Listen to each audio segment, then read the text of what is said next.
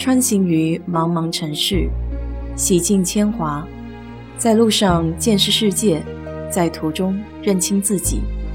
我是 DJ 水色淡子，在这里给你分享美国的文化生活。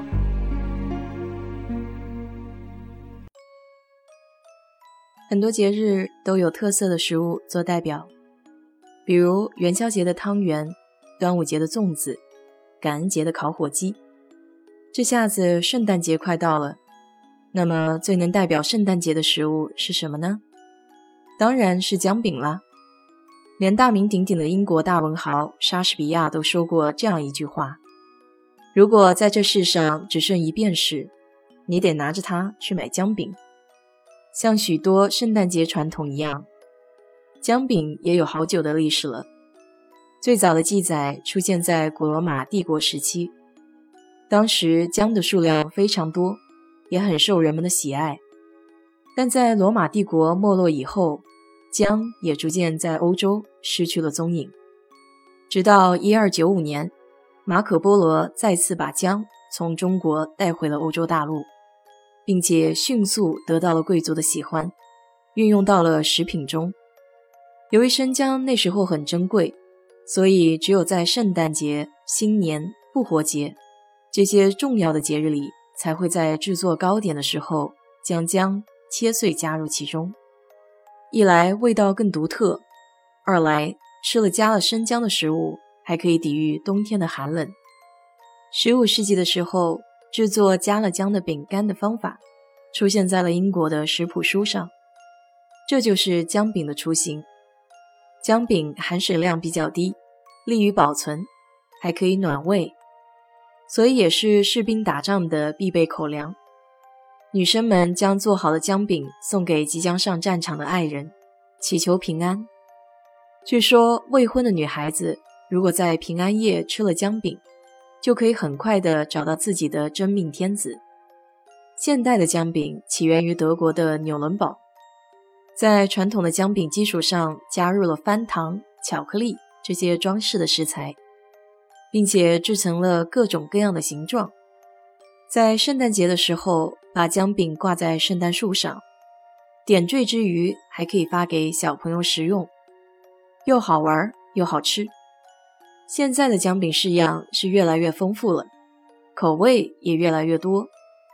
不过，每年圣诞节的姜饼中最不能少的有两种姜饼：姜饼人和姜饼屋。姜饼人就是 Gingerbread Man，可以说是姜饼中最有名的造型了。每到圣诞节，各式各样的姜饼人就出场了。就算不吃，光摆在那里就很有圣诞节的气氛。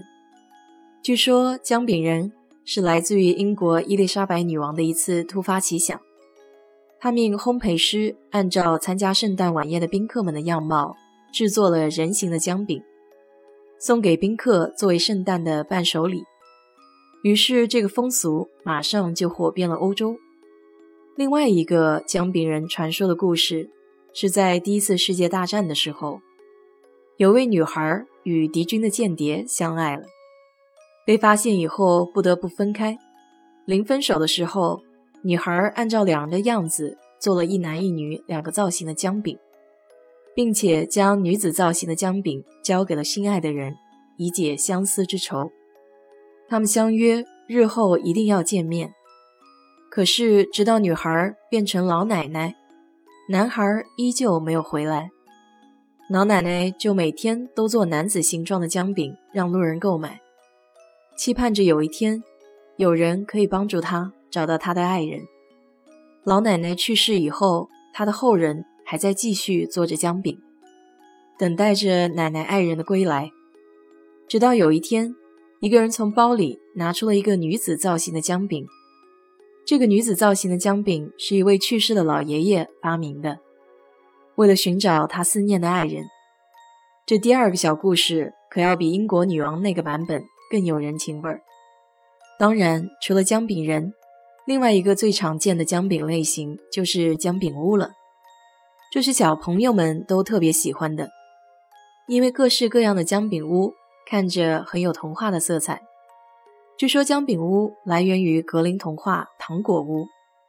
相传德国的一对名叫班吉尔和克兰蒂的兄妹，被继母丢在了森林里。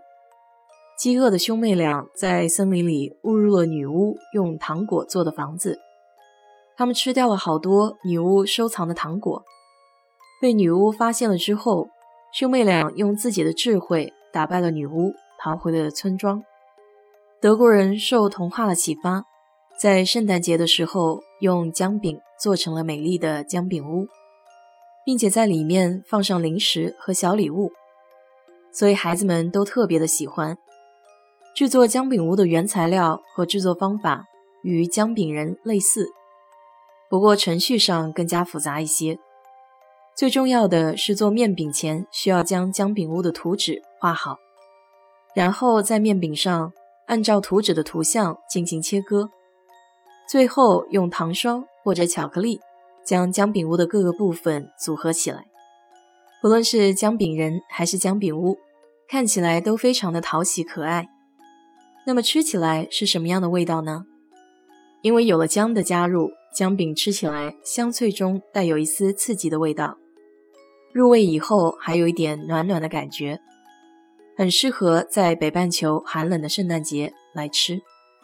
不过姜饼本身有些硬，尤其是在外面买的姜饼，咬起来有点费劲，所以它很适合搭配饮料来吃。一口姜饼，再喝一口浓浓的红茶。姜饼在口中融化，姜的微辣与红茶的醇厚相得益彰，美味惬意。不过很可惜的是，我不喜欢吃姜。小时候家门口的大肉包子店里总喜欢放大块的姜，每次不小心咬到，我都恨不得把包子都扔了。现在虽然不至于吃到就会想吐，但也属于能不碰就不碰。看起来姜饼我是无福消受啦。有机会的话，你倒是可以试一试。好了，今天就聊到这里。如果你对这期节目感兴趣的话，欢迎在我的评论区留言，谢谢。